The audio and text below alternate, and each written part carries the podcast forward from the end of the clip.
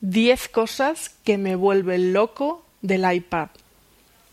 ¿Por dónde empezamos? 1. Diseño. El iPad es muy, pero que muy bonito. Lo mires por donde lo mires. La unión perfecta de todo lo que me gusta del iPhone, frontal dominado por la pantalla, un único botón y perfil curvado, con lo mejor del iMac, trasera de aluminio.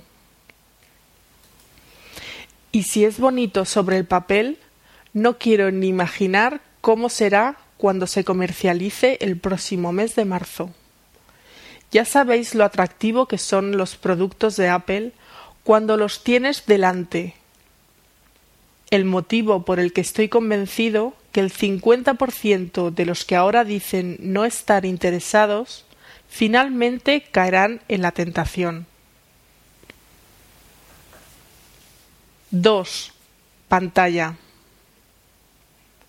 Como ya he dicho anteriormente, considero que la decisión de utilizar una pantalla LED en lugar de otras soluciones como la tinta electrónica y similares es tremendamente acertada. ¿Será un problema para el éxito de la iBook Store? Lo dudo mucho y en cambio confirma algo que prefiero desarrollar en el siguiente punto. 3. Versatilidad. Si el iPhone ya es de por sí un gadget tremendamente versátil, el número de cosas que me imagino haciendo con el iPad es aún mayor. Además, al margen de los usos obvios, la función para operar como un marco de fotos digital que integra de serie me parece una auténtica maravilla, a la que seguro le sacaré bastante partido. 4. Aplicaciones íntimamente ligadas al punto anterior, las aplicaciones que los desarrolladores logren crear para exprimir las capacidades del iPad será como en el iPhone la verdadera clave de su éxito o fracaso.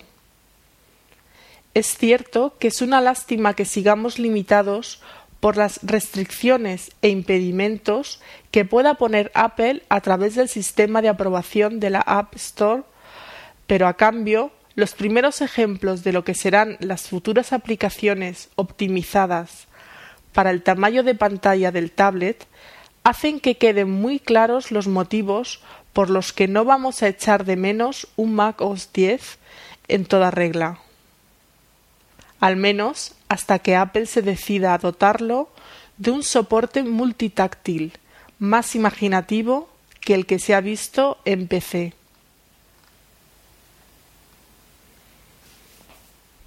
iWork.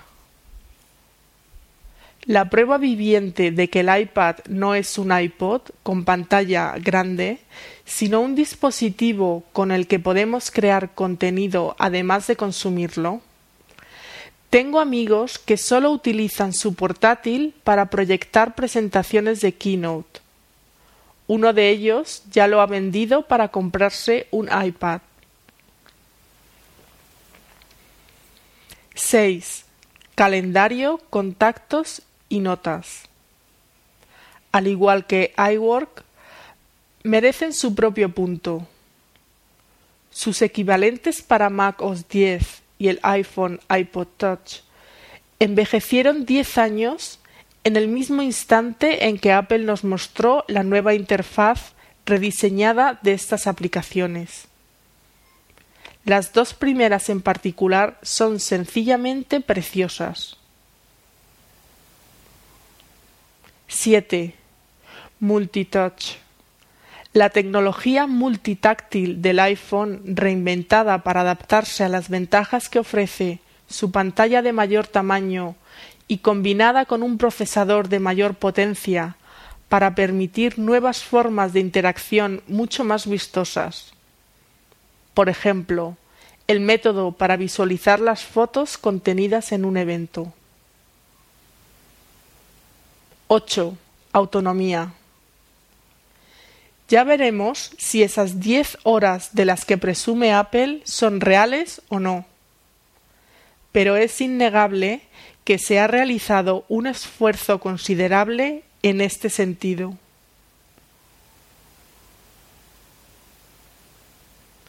9. Tamaño. No sé si habréis hecho lo mismo que yo e impreso una imagen del iPad a tamaño real para comprobar de verdad lo grande o pequeño que será, pero sin duda os lo recomiendo.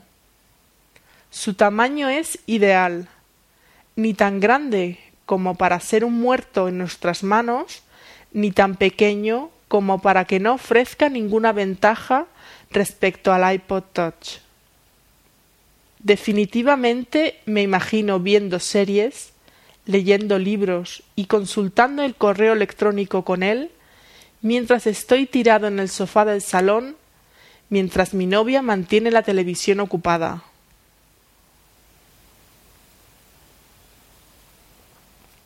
Diez. Precio. Vale, aún no sabemos el precio final en, euros, pero incluso aunque se limiten a cambiar el signo de dólar por el de euro, seguirá siendo un buen trato, especialmente comparado al de algunos de los dispositivos que viene a sustituir como los lectores de libros electrónicos sin ir más lejos. Incluso conociendo los informes que apuntan a que Apple seguirá llenándose los bolsillos con cada iPad vendido gracias a su generoso margen de beneficio, o a que yo mismo critique la diferencia de precio entre el modelo Wi-Fi con el 3G, el precio de salida del modelo más básico no puede ser más tentador. Steve, por cosas como estas es por lo que te quiero.